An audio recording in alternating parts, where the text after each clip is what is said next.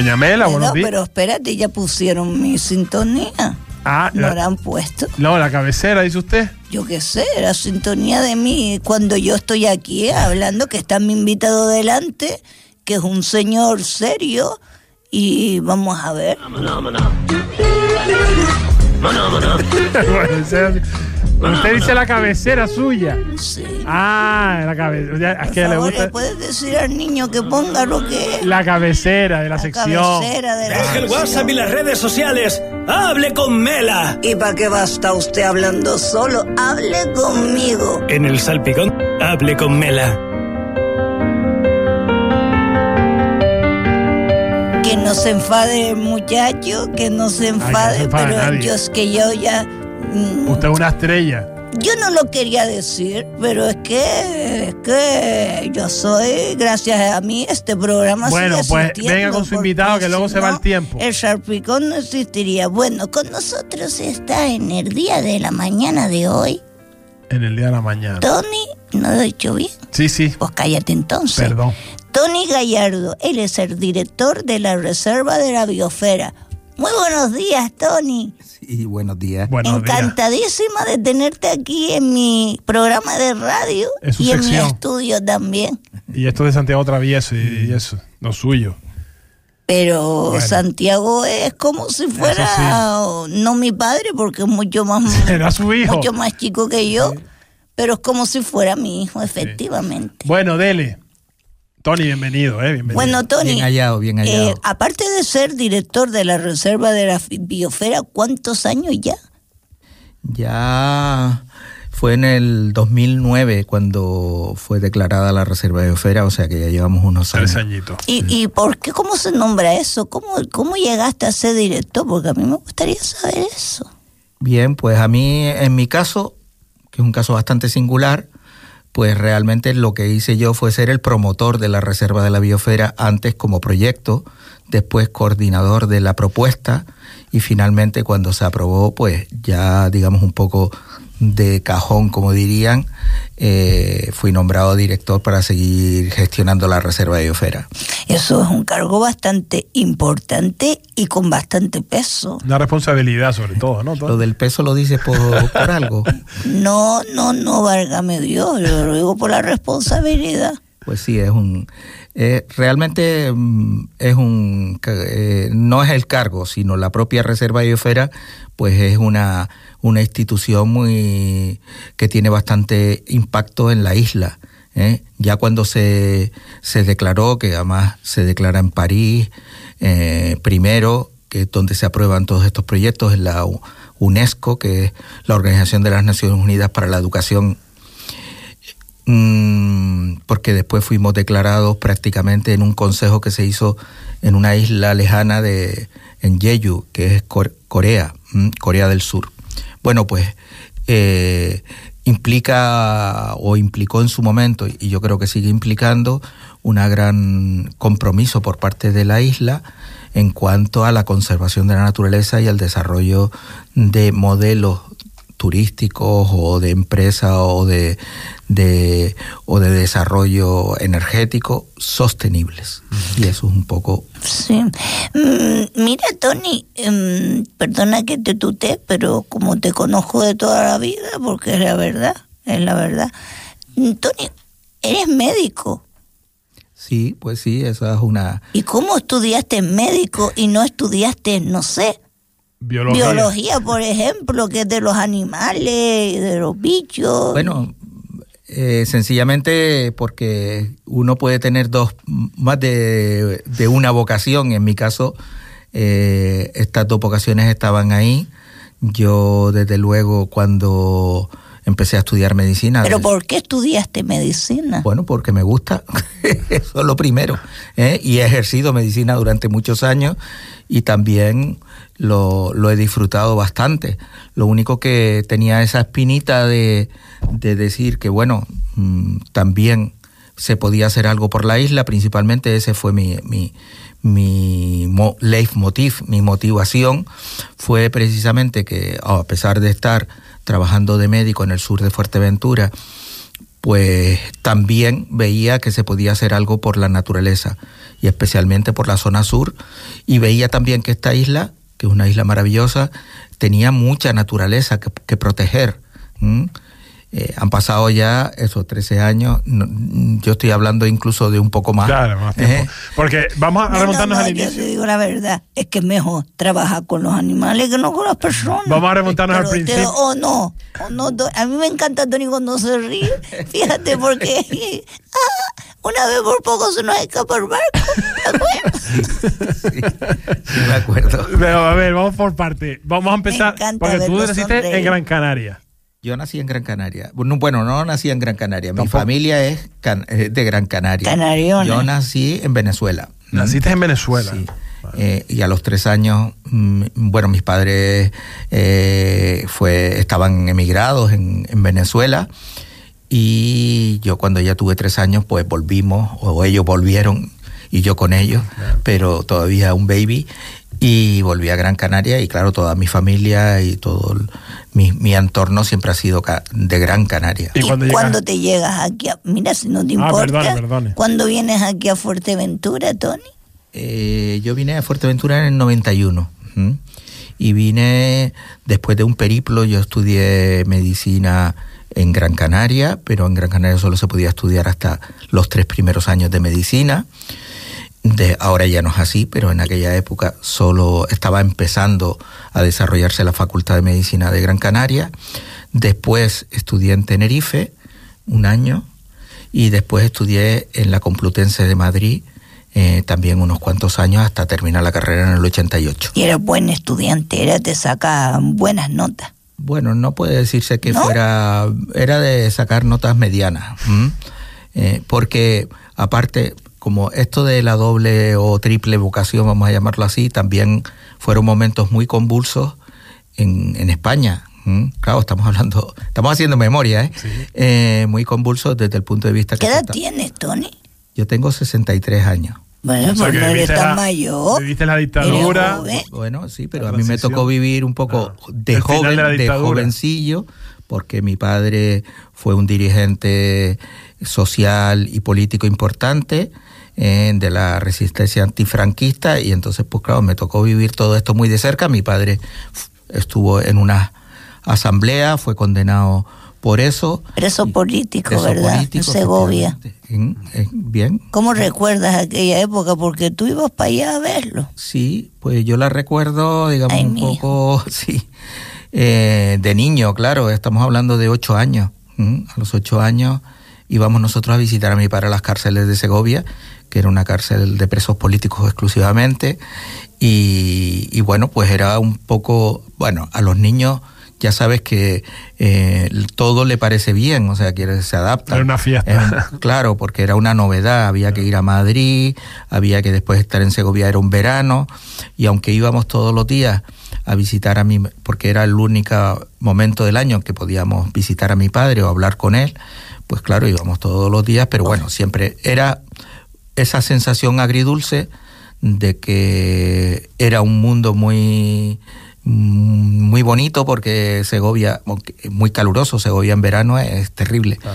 Y pero estábamos todos nosotros estábamos de vacaciones estábamos allí y estábamos con hijos de otros presos políticos que también se reunían las familias en esa época y entonces, pues bueno, esa parte era la parte lúdica. La parte un poco menos lúdica era esa sensación que teníamos al principio y al final de que nos teníamos que despedir y ya no nos veríamos durante prácticamente todo el año. Tú admirabas o admiras a tu padre, ¿no? Pues sí, yo tengo una gran admiración por mi padre. Primero por, por ese sacrificio tan grande que hizo en su momento, que no tenía ninguna necesidad, porque él precisamente no era obrero, ni era, mm, él era un intelectual, era un artista. Artista. ¿Mm? sí. Y entonces, pues eso casi, pues tiene, hace que tenga valor el haberse sacrificado por las, por las libertades públicas, no solo de él, sino de, de la población de Canarias. Y eso, bueno, eh, eso es, para mí es una gran un orgullo. Después, pues mi relación con mi padre siempre ha sido muy, muy estrecha en las ideas, pero no solo las ideas, también en sus objetivos, en su cuando él salió de la cárcel, pues yo casi era el ayudante de mi padre Mi padre trabajaba la escultura, la escultura es... mm, eh, eh, en la de él era muy voluminosa, había que trabajar con piedras, con hierro, con Vamos tal. a recordar, por ejemplo. Algunas, algunas esculturas de Tony Gallardo, eh, la mujer de piedra, por ejemplo, ¿no? Que quizás sea la, la más emblemática por el sitio Bueno. donde está. Se llama el Atlante. El porque Atlante, sí, Algunos sí, le dicen mujer y otros le dicen hombre. Nadie sabe exactamente porque realmente Pero es una figura mítica que no Gran tiene. Canaria sí, por el norte.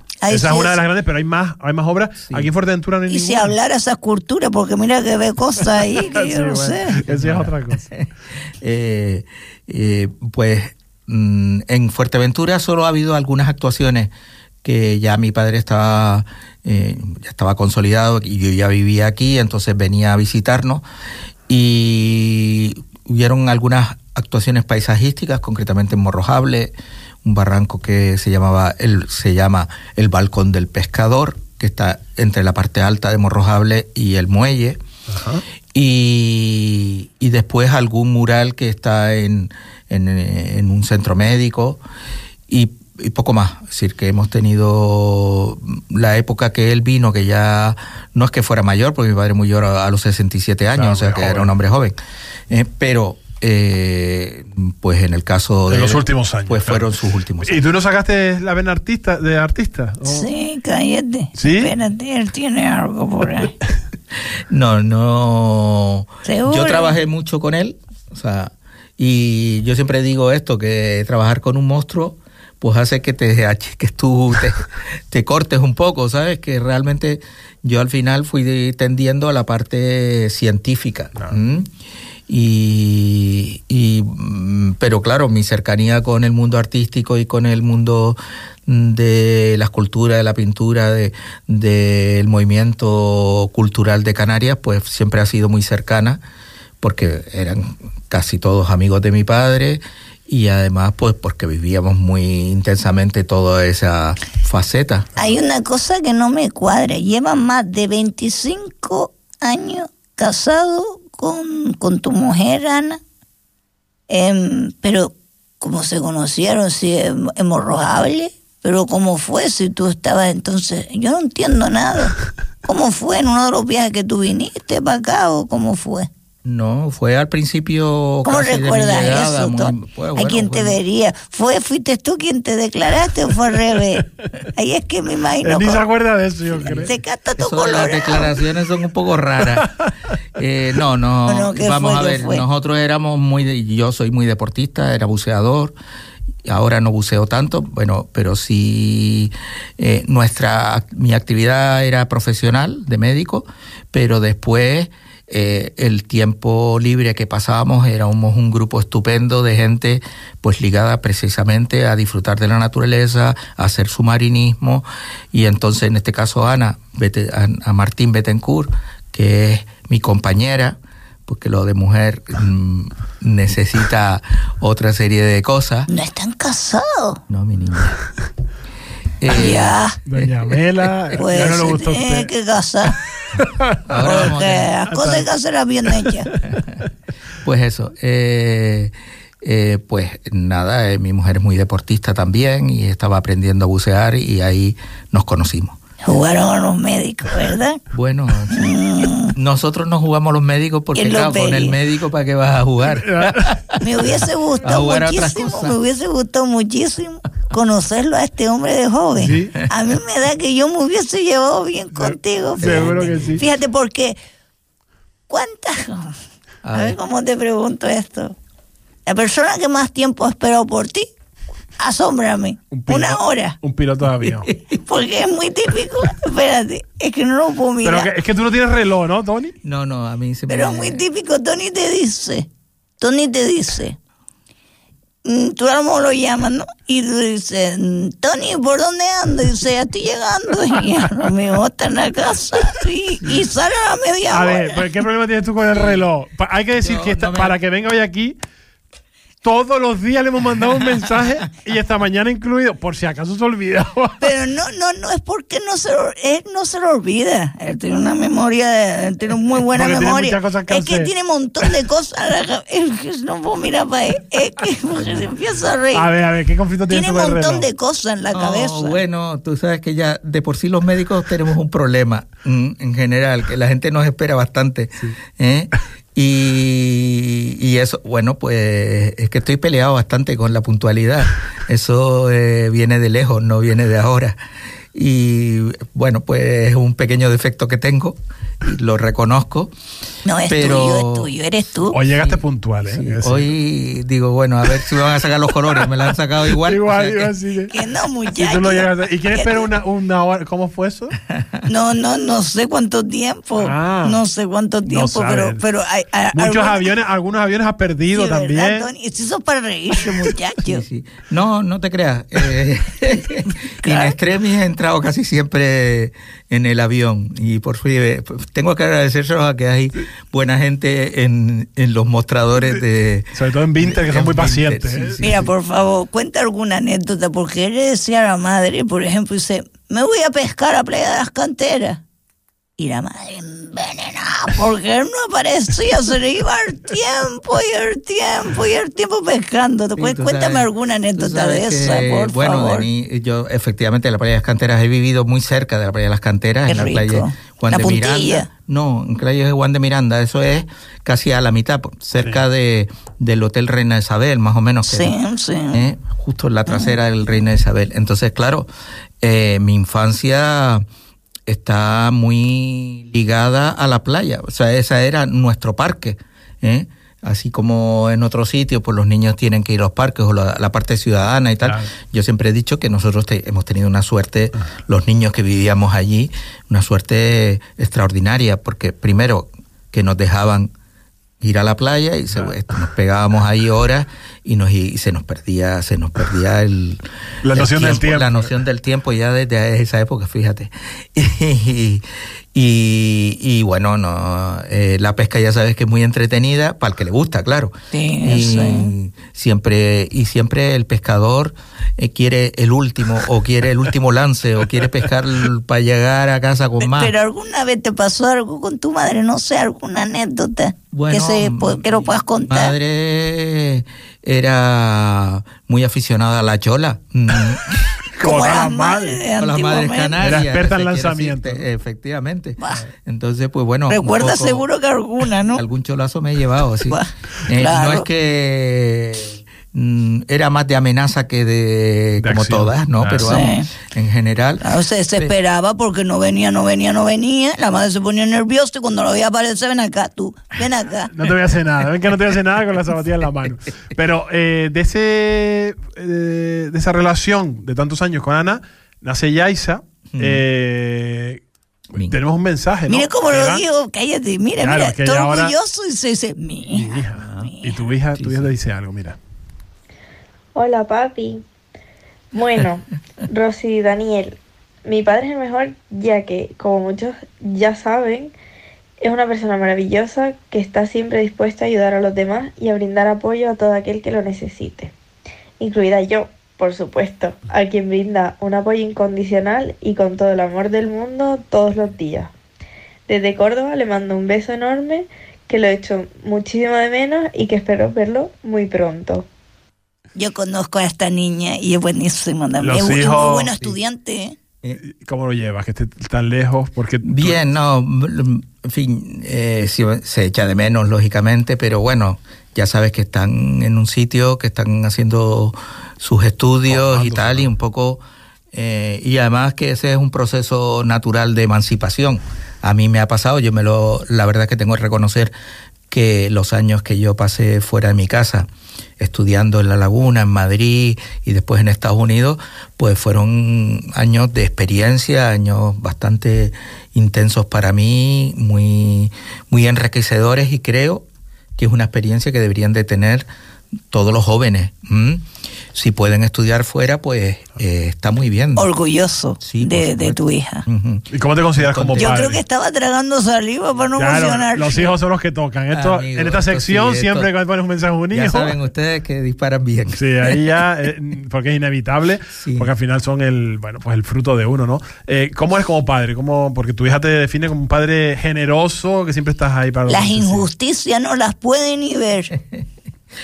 Eh, bueno, yo creo que mm, se puede ser más cariñoso, pero se puede, pero esta vida que tengo yo, que es un poco más de estar siempre activo, estar siempre fuera, lo que hemos intentado siempre en la familia es que lo hagamos todo.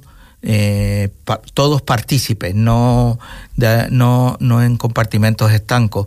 Aunque como ella tiene una vocación tan definida por el tema de la equitación, yo tengo que reconocer que esa parte no nunca me había tocado. ¿m?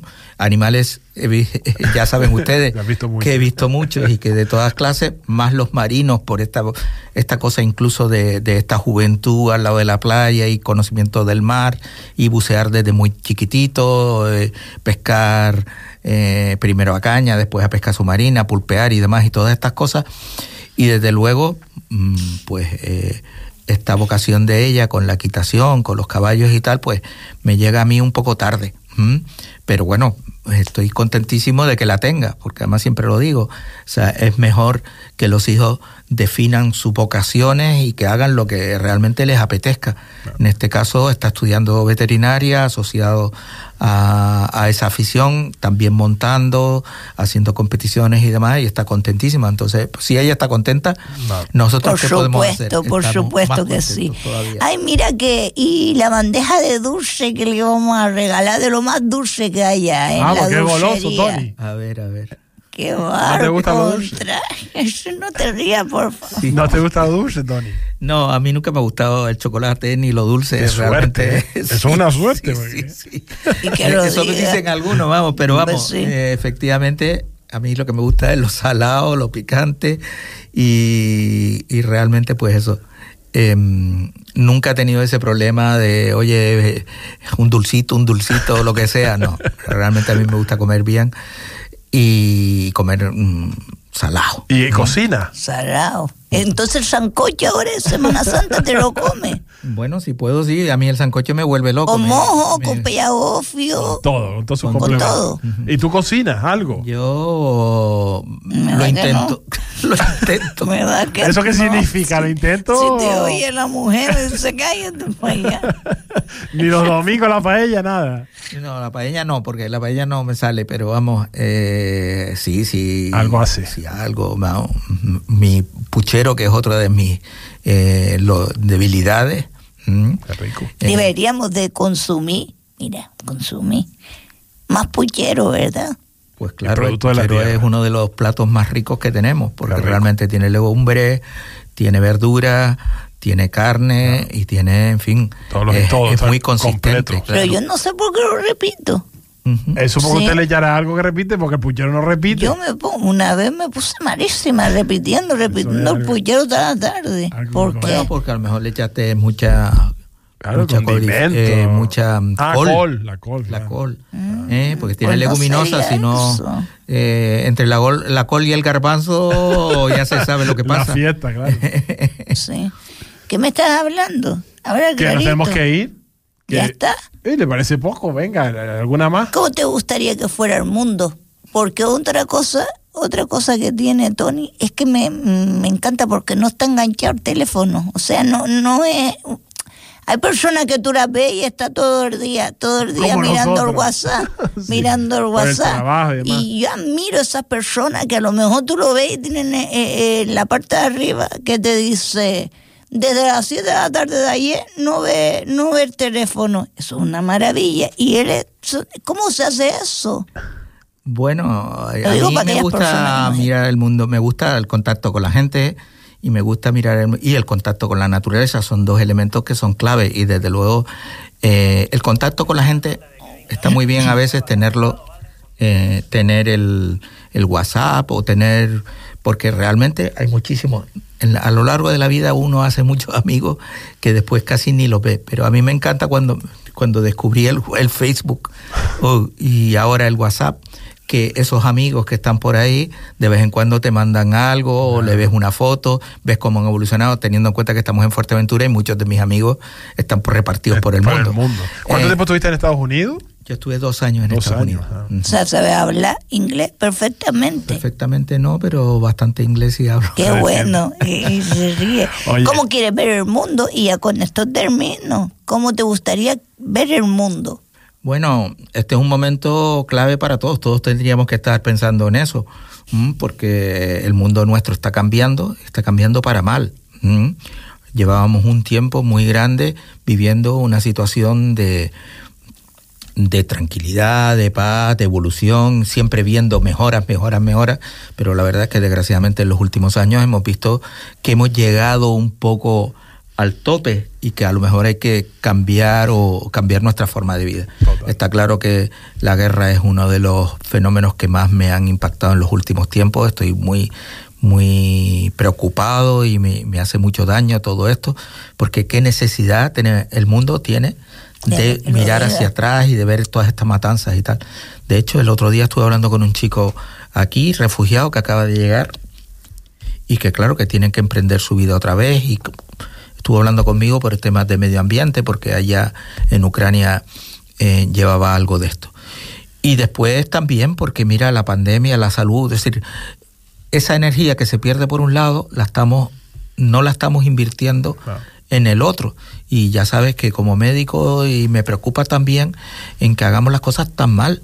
O sea, Somos que- muy frágiles. Nos Sí. creíamos, estuvimos unos años, yo creo que estoy Omnipotentes. contigo, claro, nos creíamos que éramos los reyes del mundo, que nadie podía con nosotros, el, el estado del bienestar, sobrados de todo, dos coches o cuatro si hacía falta en casa, mm, en fin. Sí, además hemos transmitido mucho a la generación nuestra Claro. que no había problemas, que iba todo iba a ir bien. Entonces, realmente Nos han puesto en su sitio, ¿no? Las Exacto. circunstancias nos han puesto en su a sitio. nosotros y les ha puesto en un reto muy complicado A las nuevas a las generaciones. nuevas generaciones. Entonces, Esa eso- es la que les espera, ¿eh? Sí. pero bueno, yo me Se agarro, remangue y a trabajar. yo me aferro a eso, a que, bueno, siempre eh, para tener la conciencia, no solo la conciencia tranquila, sino para hacer algo, pues se puede hacer desde, nu- desde nuestro entorno.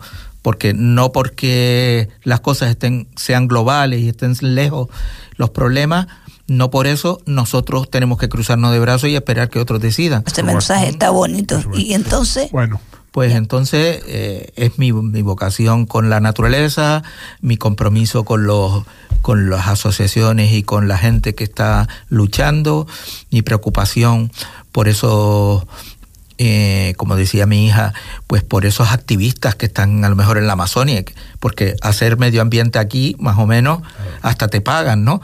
Pero hacerlo en la, en la Amazonia, en la Patagonia, en, en, en Congo, eso cuesta la vida. Y eso es muy grande. Y también otra cosa, y lo digo por ustedes, porque es muy importante, que hacer comunicación también es importante, porque es una forma de, de transmitir, ¿no? Y, y eso también, y también en algunos sitios cuesta, como ahora en Ucrania, cuesta hasta la vida. Sí. O sea que, Sí. que también chapó, porque estas cosas, y a ustedes especialmente, que siempre han estado del lado de, de la naturaleza. Así que, Bueno. que estupendo. pues Claro Tony, que sí. muchas gracias, doña Mela. pues muchísimas gracias, Tony, por venir a mi programa. De verdad, siga así sonriendo de esa manera como y, y no cambie porque es que es que es maravilloso. gracias, Tony. Voy a llegar un poco más pronto, ¿verdad? No, hoy, Que no, hoy fuiste que no, puntual. que ya te conocemos, Las ya no cambie, son. por favor. Ni porque- siquiera te dije el truco No, ese de ven más pronto. No, Es te dije la si- hora que era y usted no, apareció a la hora no, que era. Es que si llega temprano y ¿Qué que le pasa a Tony? Claro, ya le pasa algo a Tony. Tiene que ir al médico. No, sí, sí. Bueno, gracias, Tony. Muy bien. Un Gracias por besito, un abrazo. Bueno, Bueno, pues a espere, todos doña Mela, no se vaya. Les espero para la semana que viene. No, la semana que viene es Semana que no Santa. Estamos, que Semana Santa para la otra. Entonces estaremos aquí. Muchísimas No se gracias vaya. por estar en mi programa, El Sharpico. Sean felices y ya pueden mm, desconectar la radio y luego en cinco minutos otra vez. Sin ¿Qué va a vergüenza, eh. Rosy, Oye, nos vamos. Oye, no me estés diciendo eso. Rosy, nos vamos ya que es la una. Hasta la Pues eh, ahora nos vamos de Semana nosotros. Santa nos encontramos. Hasta dentro de dos. Espero, espero, espero, porque uno nunca se sabe. Hombre, eso es un deseo que tiene uno, claro. Sí, sean felices, disfruten, porque el tiempo se va volando. Gracias a Ricardo Iván que han estado en la parte técnica y nos vamos a ir pensando Frase célebre. pensando en la, en la Semana Santa Pensando en que es lo último de Kevin Gallery Pensa- pensando el último tema de Kevin Gallery cantante de aquí de la tierra Sí, señor, yo sé quién es. sean felices disfruten de la Semana Santa Un besito.